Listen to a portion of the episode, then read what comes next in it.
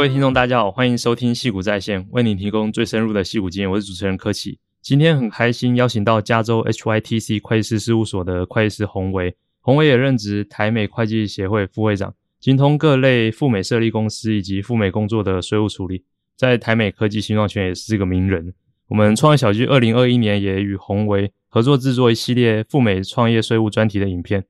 我本身对税务的了解是非常少，但是因为洪维深入浅出的介绍，我还是把那一系列的税务影片看完了，我也在那边推荐给大家。好，我们先请洪维跟来宾打个招呼。Hello，各位戏骨在线的朋友们，大家好，我是洪维会计师。好，因为洪维其实就像我刚刚讲到，在台美科技新创圈也算是个名人，然后还有很多不同的节目啊，也找他分享一些税务的资讯，也非常的详细。所以我想说，我们这一集就不要着重在税务，我们这一集着重在他个人奋斗的故事，他是如何。在台湾 KPMG 工作多年之后，然后决定赴美发展，后面还变成现在这种规模。然后因为会计师这种合伙制度也有点像是创业，所以我想说在这边我们也会问创业小聚最常见的问题，就是你的创业的心路历程。那我们想说先一开始先请洪维介绍自己的背景以及为什么会来到美国。对，我一开始其实退伍之后呢，我就第一份工作就到了 KPMG，也是台湾的，其实它是全球四大会计师事务所之一。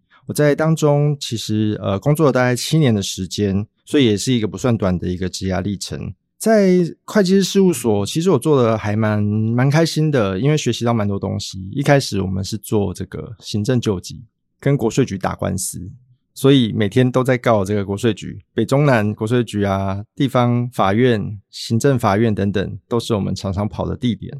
另外一个呢，我主要专精于在国际税务，比如说像是最近很热门的租税协定。其实台湾跟呃世界各地大概有三十几个国家都有签了租税协定，所以台湾其实在于世界这个市场上枢纽位置，其实还是很受到各个国家的重视。我们目前最想要签的就是台美租税协定嘛，这部分其实也是我这次回到台湾来最常被问的一个问题。那讲到我之前的这个专业，包括像是行政救济，像是这些诉讼，或者是一个税务律师的角度，去跟呃国家来帮人民争取相对应的税负权利等等之类的历程，我觉得对我来说，其实学习成长很多，因为我必须要很专精台湾的税法。但是相对应来说呢，既然要成为一个会计师，我还是希望说能够去拓展自己更。广泛的专业领域，台湾的部分呢，嗯，我觉得当时有遇到一些瓶颈啦，比如说像是如果我想要转职，在转职的过程当中，我常常到了最后一关，那海外的 CEO 啊，透过这个视讯的方式来面试的时候，他会说，我们可能不会每天都遇到税务诉讼，我们可能租税协定的内容一年只会遇到一次。如果你要应征财务长，你要应征财务经理的位置。我们凭什么需要去录用一个人？但是他的专业却是如此的限缩。当时其实也带给我一个很大的反思，就是说，呃，我应该在这个专业的路上继续专精，还是我应该趁着自己当时三十出头的年纪，我应该去拓展未知的领域？当时美国税对我来说其实是一个未知的领域，因为我当时有考美国会计师的计划，但是。我却没有相对应的实务经验，那趁着当时还没有家累，还没有就是家庭负担的时候呢，也做了一个相对应来说比较勇敢的决定啦，就是到美国去读研究所。那在美国取得这个实习的签证，后来转换为外国人的工作签证，之后转成绿卡，那也是我在美国取得这个创业资格的一个门路。当然，创业资格有很多种啦，有些人是用这个投资移民啊，或者是有不同的管道。那因为当初我的资本额其实是不够去做这个 投资移民，所以我是以专业移民的身份在美国取得专业签证，那也顺利的在美国能够创业。刚有讲到，洪维是在三十岁出头的时候，现在做这个勇敢的决定，决定去美国留学，然后发展。我看洪维的粉专有很多次讲到说，你去美国之后带给你的认知是你发现找工作可能三年以前就开始准备，你可能就准备一系列的可能模拟面试啊，然后实习什么的，然后再加上你后来进职场，那整个文化又不太一样，可不可以分享这一系列的心路历程？是，其实到美国之后呢，会发现美国人对于求职这件事情真的比台湾狂热不少。他们觉得在毕业之后求职才开始的这个概念，其实是完全颠覆我的想象。因为在台湾呢，我正式开始求职是我退伍之后。那退伍之后大概一个月的不到一个月的准备时间，我都找到了几个心中蛮理想的工作。在美国呢，他们都会问说：“哎，你还剩几个暑假？”我说：“哎，为什么要剩几个暑假？”他说：“因为倒数第二个暑假，你应该到他们的企业去参加他们专属的营队。”我说：“哇，他们还有专属的营队办给这些未来的这个未来的员工。”他说：“对，你如果对这个公司有兴趣，你应该去参加这个营队，了解他们公司的文化，了解他们的历史，了解他们平常在做的事情，以及他们的方向目标。”那倒数第一个暑假呢，你应该花三个月的时间在这个公司的就是职场上面实习。你必须要在这个暑假期间，就像是一个上班族一样，在这个公司里面，就是正式的透过实务经验去了解这个公司。唯有透过这样的方式，你才有很大的机会可以被录取。所以，像对我们这种外国人来说，可能没有那么多的时间可以去准备这个求职。那外国人另外一个比较相对应的挫折来源是。我们的身份在美国实在是很难找工作，尤其我还记得我在有一次签证面试的时候，那天刚好是美国的总统大选日，当时一边开票，我一边面试。那面试官我不确定他是不是想要知道说，哎，这个选举结果还不知道，所以有有点被刁难。他会觉得说：“哎，你会计师算是什么专业？”他说：“我不认为会计师是一个是一个专业，报税我有自己会报，所以我们会否决你的这个签证资格。”当时我是受到这个蛮大的一个威胁。后来我是又当场又提出了一些比较艰深的工作报告，后来我才勉强的通过这个签证面试。但是对我来说是一个这个美国历程跑马灯的一个 moment。就是我的车要怎么处理，我在美国东西要怎么处理？他们现在不让我回去了。那我其实也没有那么想回去啦，因为我觉得我不一定要在美国发展，我在台湾我也可以发展的不错。这些很多这个复杂情绪交杂在一起，其实呃，要往美国发展不是一个大家想象可能一帆风顺啊，钱赚很多。像是前几天有一个影片，他说：“哎，我在美国，我上班可以不用准时，我领的很多，我每次请假都是一两个礼拜起跳。”这个才是生活啊，什么什么之类的。我每次看到这些影片，我心里都会觉得太过度美化在美国工作的这个历程了。因为相对应的压力跟无法预期的挫折，每天都在上演。那时候，在我刚毕业要求职的时候，本来也是以四大为目标。第一个问题就是说，我常常面试到最后一关，他最后一个问题就是说，你需要外国人签证吗？假设回答是是的话。面试官基本上他不会看到你的履历，这个履历直接就被冲到下水道了。那这个是每天都发生的挫折，因为他们不像是台湾有，比如说一零四啊、一一一这些人力人力银行，我们有一个制式的履历可以去上传给每个公司。这些大公司他们都有自己的网站维护系统，所以你要登入到他们网站，你可能要花两小时的时间。回答完他们所有的问题，包括说，哎，你对我们公司有什么样的了解？你为什么想要来我们公司？你的专长是什么？每一个公司他会问的问题都不一样，你必须要花很多的时间去做每一个客制化的履历。那到最后一关的时候，就是好，下水道见。这是外国学生几乎每一个都会遇到的问题，除非有些人他有绿卡有公民，他不用经历过这些挫折的阶段。所以当初其实四大都去过了，那甚至有在地的副总推荐我去呃面试，那也是到最后一关，人资出来说不行，他是外国人。那这些对我当初的打击其实蛮大的，因为我一直以来算是在职场上面都是蛮受到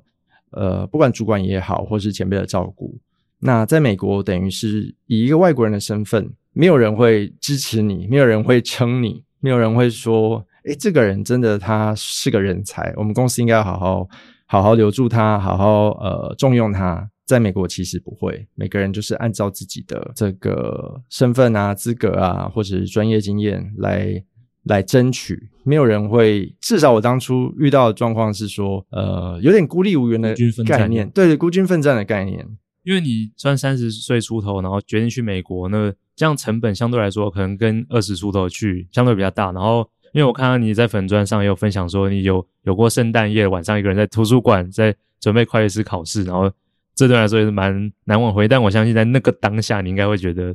倍感孤单的感觉。然后经过这么多 effort，然后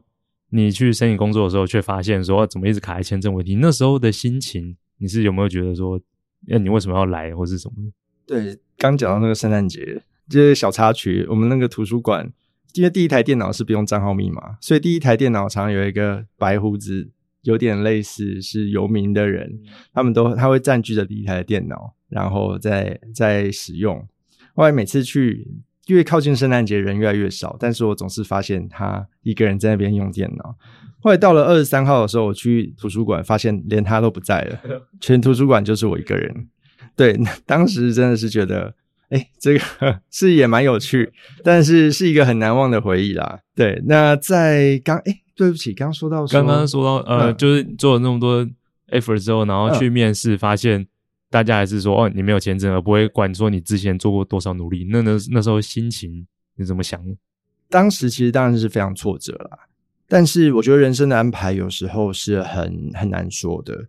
我举个例子来讲好了，在我之前，我可能有一些，比如说印度的朋友啊，或者是来自外国的朋友，他们在签证开始紧缩之前，他们透过 H1，就是外国人工作签证，拿到了四大的工作。那他们在我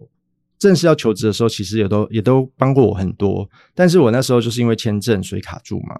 但是后来呢，在疫情的时候，因为我没有办法拿到这些签证，所以我在当地的小事务所后来开始创业。在创业的阶段呢，遇到疫情，然后当初帮过我那些人开始被四大 lay off，他们开始面对失去工作的一个挑战，因为。呃，业务量紧缩，那公司可能不需要这么多人。反过来，他们在那段时间就开始向我求职，因为我有自己的公司。但是我也觉得很不好意思的是，我的小事务所可能没有办法提供他们在这个这么大规模的事务所。做的业务我没有办法去指引，比如说他们做的可能是并购啊，可能是做的是大企业的这个 M&A、IPO 啊等等之类的。那我一间中小型规模的事务所，我平常很难，根本不会遇到这些业务，所以我也没有办法说给他们工作，让他们成为呃继续留在美国的一个签证。那有一些朋友就因为这样，所以返回自己的母国。所以这些事情来说，时间走得比较久之后呢，可能会发现说，哎，当下的挫折可能是对于未来的祝福。因为如果当初我也是跟他们一样进去到了，比如说大型的事务所，那后来也一样遇到了疫情，那我很有可能就在当时就会失去了签证资格。所以我觉得塞翁失马，焉知非福的感觉。对，也是这样说。就是现在，诶，我们眼前的好，可能在未来来说，可能会造成其他的挑战。但现在眼前的挫折，可能在未来会是一个祝福。那讲回到我自己，我可能三十三岁的时候才到美国，有一些朋友可能都已经成家立业，当了主管职，或者是甚至已经自己是一个企业主。那我从头开始的决定。对于美国人、美国的朋友呢，他们可能大学毕业就到美国，我等于是玩了他们可能十多年的时间。那这样的对我的利基是什么呢？我发现我在美国的事务所很多的资源、很多的 support 是来自于我台湾之前会计师事务所，或者是我台湾的会计师朋友的指引。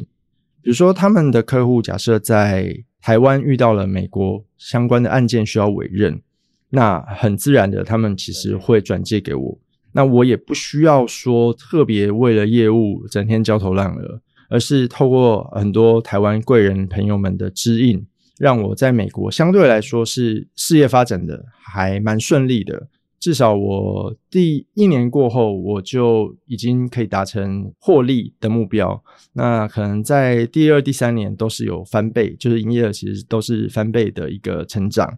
所以我也不会认为说刚大学毕业、刚退伍就到美国去发展是一个完全最好的决策，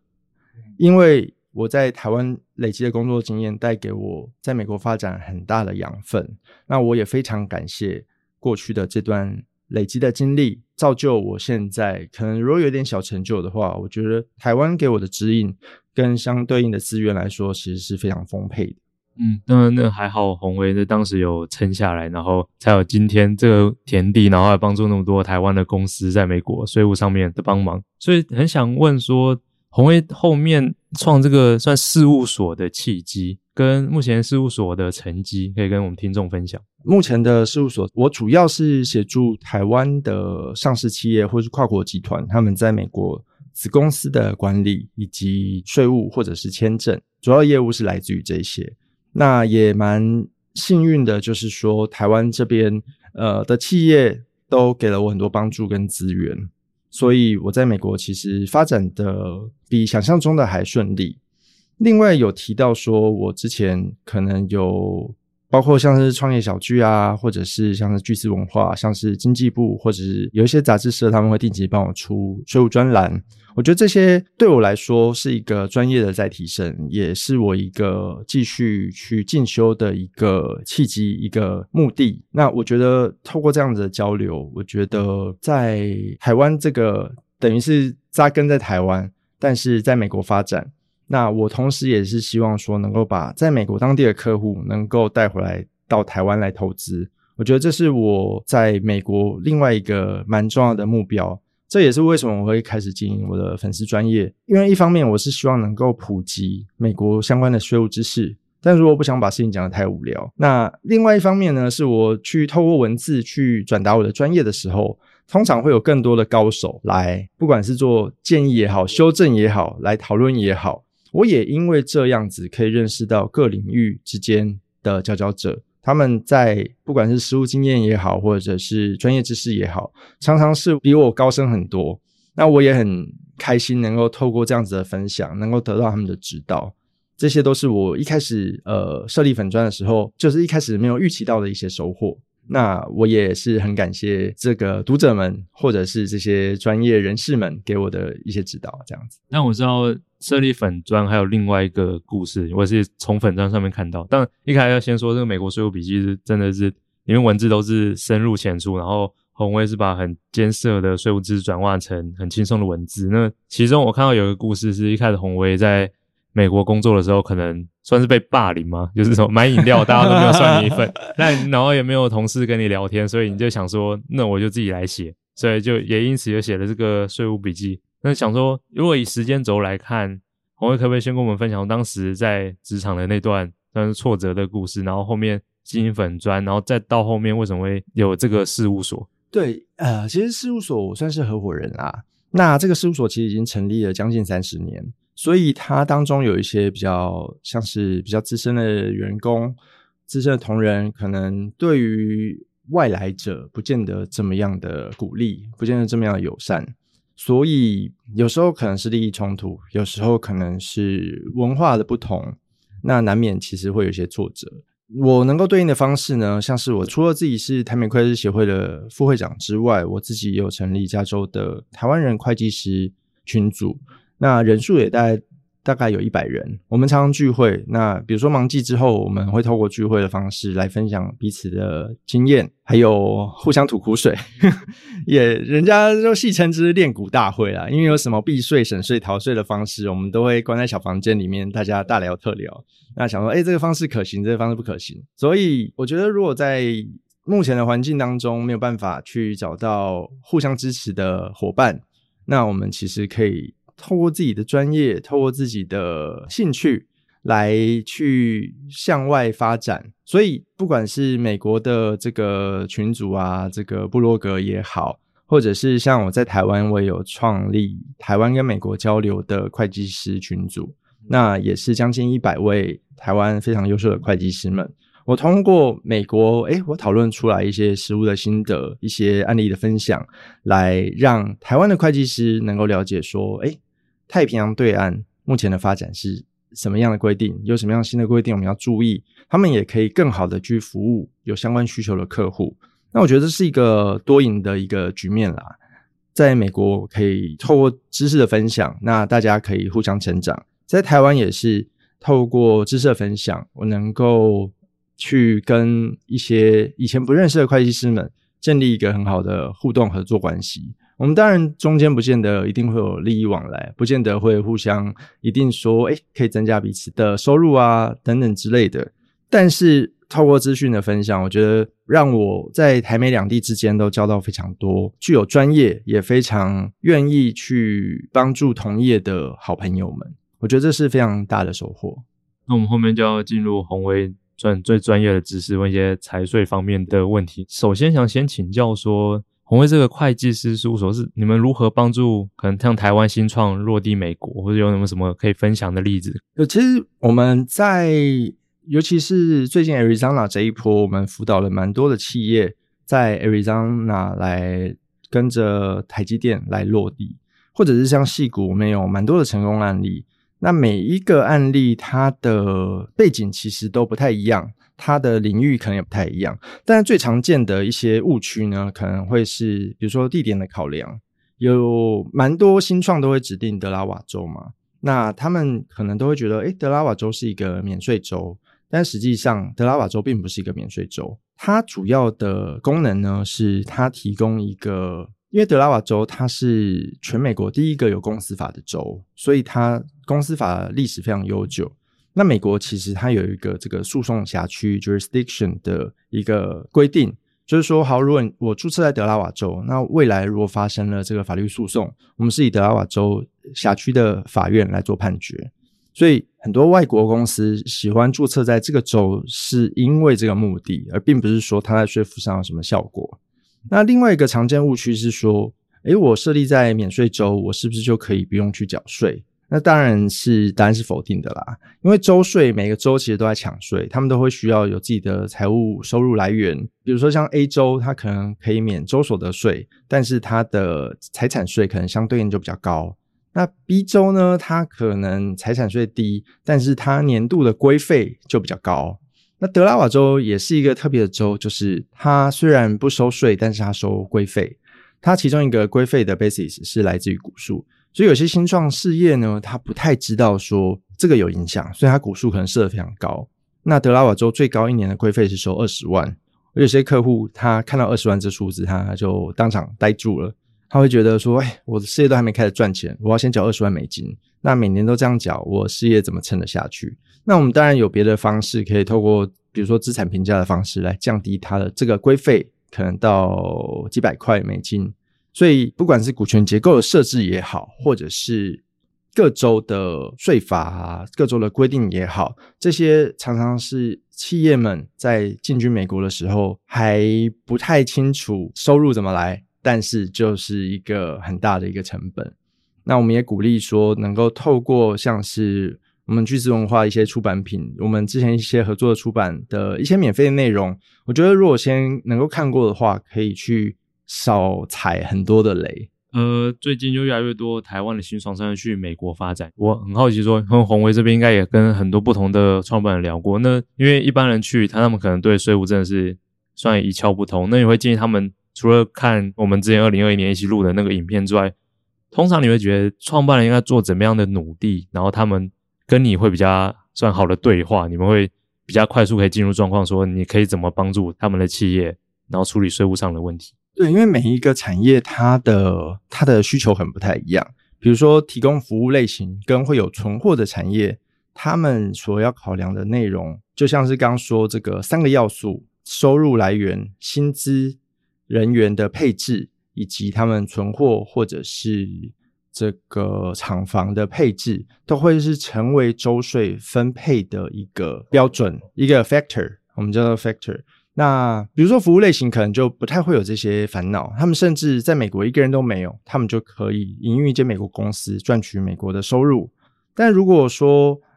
呃，刚才比如说像是有存货啊，有这些厂房的公司呢，他们的相相关必须要去考量的思维不太一样了。像我有一间客户，他们可能允许同仁在家工作，那他们同仁来自于各个州。比如说，有的在 Virginia，有的在 Texas，有的在田纳西。如果按照这些刚才我说州税分配的规定来说，他们允许在家工作，可能就是另外一个税负负担的来源。因为刚说州税，他们有一个取决的要点是，你在哪几个州聘雇人，你就必须要去缴哪几个州的州税。那比如说一个职场友善的一个规定，可能会导致它的这个整体的税负会，不管是规费也好，或者是税负也好，都是大幅的上升。所以针对不同的企业，他们有非常多的细节，我们必须提前了解。比如说它的目标是什么？它的目标是人才，它的目标是这个进出口，或者是它的目标是我希望我在美国一个人都没有，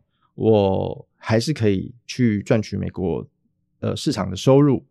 我们会先去了解到说他们的期望是什么，来去帮他们做客制化的一个服务。所以这在这一行，其实他每一个企业都不太能够用单一的标准去给每一个企业来做建议。我们必须要先去了解他的背景，必须要了解他的配置跟目标，我们才能够去提供一个让他们比较顺利达成目标的一个蓝图。好，我这边最后问你，因为我知道说实在听众不只是新创创办人，还有很多是在科技业工作人士，那很多人也可能也有赴美工作的打算。那想要问宏维说，台湾人赴美工作有什么很重要的财务知识？其实财务知识来说的话呢，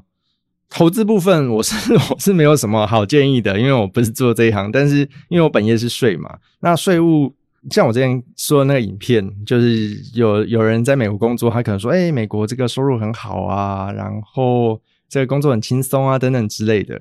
但是下面也有很多人说：“啊，你都没有讲到美国税啊，美国税很重啊。”我之前拿薪水的时候，我一个月实际拿到手的是大概薪资的百分之六十五，因为三十五大家都扣去缴税了，所以税相对来说高。尤其现在收入在提升，我需要缴的税的比例又更高。联邦税最高三十七 percent，加州税是十三 percent，扣起来就是五十 percent 了。加州税的这个销售税，你买东西都会外加十 percent 的税，销售税十 percent。房屋税是一点二，但是是用市价来评定，所以比如说你一百万的房子，你一年可能就要缴一万多的房屋税，相对于台币大概是四十万左右。医疗保险呢，我一个月的医疗保险。大概就是呃五六百块，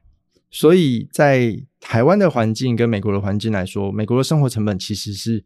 超乎预期高蛮多的。第一个，我们是必须要去了解到生活成本；第二个是报税的部分。如果透过不同的签证，比如说像是学生签证，它可能是可以以非税务居民的身份去报税。好处呢是说它不用揭露全全球海外资产，但是它的缺点呢是它少了很多扣除额。比如说，像是标准扣除了一万两千五百九，所以常常造成是说有一些刚到美国就业的实习生也好，因为在美国念书留下来用 F1 签证工作的学生也好，他们缴的税其实比他们预期来的高，因为他们公司不懂，公司可能扣的帮他们扣的税不够。所以到他们缴税的时候，可能常常缴不出税来，需要去筹钱。如果有家人求助，那还好；如果他们是孤立无援的状况的话，那他们在税负上面可能会很多超乎预期的成本。那有一些人可能待的比较久了之后，他成为美国税务居民。另外，就像是肥爸肥咖，还有 CFC 的一些规定，你在海外有没有金融资产？你在海外的账户，甚至你在海外超过十 percent 股权的公司，这些都要跟美国来做申报。那这些漏报的常常就是呃一份就是一万块美金的罚款。那对于这些刚到美国来还不熟悉法令的人来说，这些都是很大的雷区，很多人踩雷。甚至我听过最夸张的例子是海外资产漏报罚三百 percent，因为连查六年嘛，一年罚五十 percent，所以查六年之后就罚了三百 percent，他所有的资产都不够赔。那美国报税相对来说不像台湾。台湾来说的话，我们可能常一插卡，我们的收入都一览无遗，政府其实有充分的掌握。但美国是一个比较重视隐私跟人权的一个地方，他觉得我的收入我是自己自愿报给政府，我不是由政府来掌控我所有的资料，然后我再同意。所以相对应来说，美国的罚款也会特别的重。那如果没有去尽到这些申报义务的话，美国的罚款常常会让人。宁愿东西收一收，跑到国外去，再也不回来，这些 都是常常发生的事情。但像你刚刚讲的，像什么实习生，他可能也不懂，但不过他薪资也没有很多。他这个时候实习生或是刚在那边工作人，他们要怎么可以知道，或者提前知道说这个税务方面的知识？他就委托会计师吗？也不一定要委托会计师，他们其实也可以透过像是我粉砖上面的免费的影片，里面其实都有去做一些介绍啦。那如果他们对于这个部分还是有有担心、有疑虑的话，也是建议他们可以去找会计师。来针对他们的案件来做一个比较比较完整的一个咨询，因为聘雇他们的公司可能都是用聘雇美国人的立场来来管理他们，不管是税负的问题也好，或者是需要提供的资源也好，他们可能是以美国人的立场。但是对于非美国人来说，比如说他没有没有一些扣除额啊，或者是他没有这个暂缴税的这个概念啊，常常会造成像我看到很多年轻学子。他们在报税的时候，就是来说，可以帮我做分期付款，我一次要缴几千块，我真的是缴不出来。对，这些都是常常每一年都会遇到的事情。我有点不太理解的是，因为像台湾这边报税，你就可能像你这样讲插个卡然后就好。为什么美国那边感觉很多都要自己请到会计师？因为我想在台湾的经验是，你可能你是企业主，你只要请会计师，或者你真的是非常的高资产，你只要请会计师。是美国那边做法不一样吗？对，其实，在相对来说的话，美国报税相对比较自由，所以美国像是有，如果你是一个中小企业主，你甚至可以在个人的税表当中就报了自己企业的税，不需要另外再报一个公司税。另外呢，像是台湾，如果你是一个房东，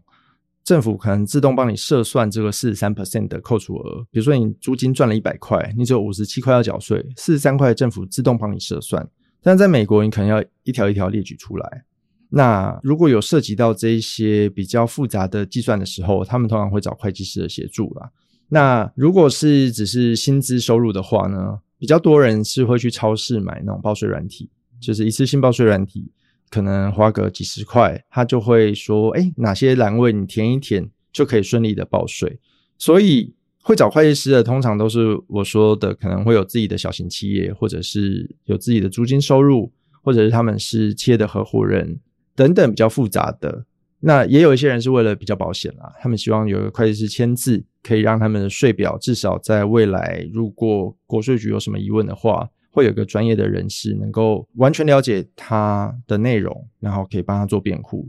所以。也不见得是说大家都有请会计师，尤其是收入六万块以下，政府有提供免费的报税软体，让他们去做使用。OK，了解。今天很感谢宏伟来到节目，分享他自己在美国闯荡的心路历程，跟很多税务相关的资讯。刚刚听完，感觉就要再重新去复习一下洪威录录的一系列赴美税务专题，然后跟他粉专上面写的各种的税务资讯。感谢宏威来我们节目。谢谢，谢谢大家，感谢各位的收听。戏谷在线于每双周一上架，欢迎点赞、转发或留言回馈。我们下次见，拜拜。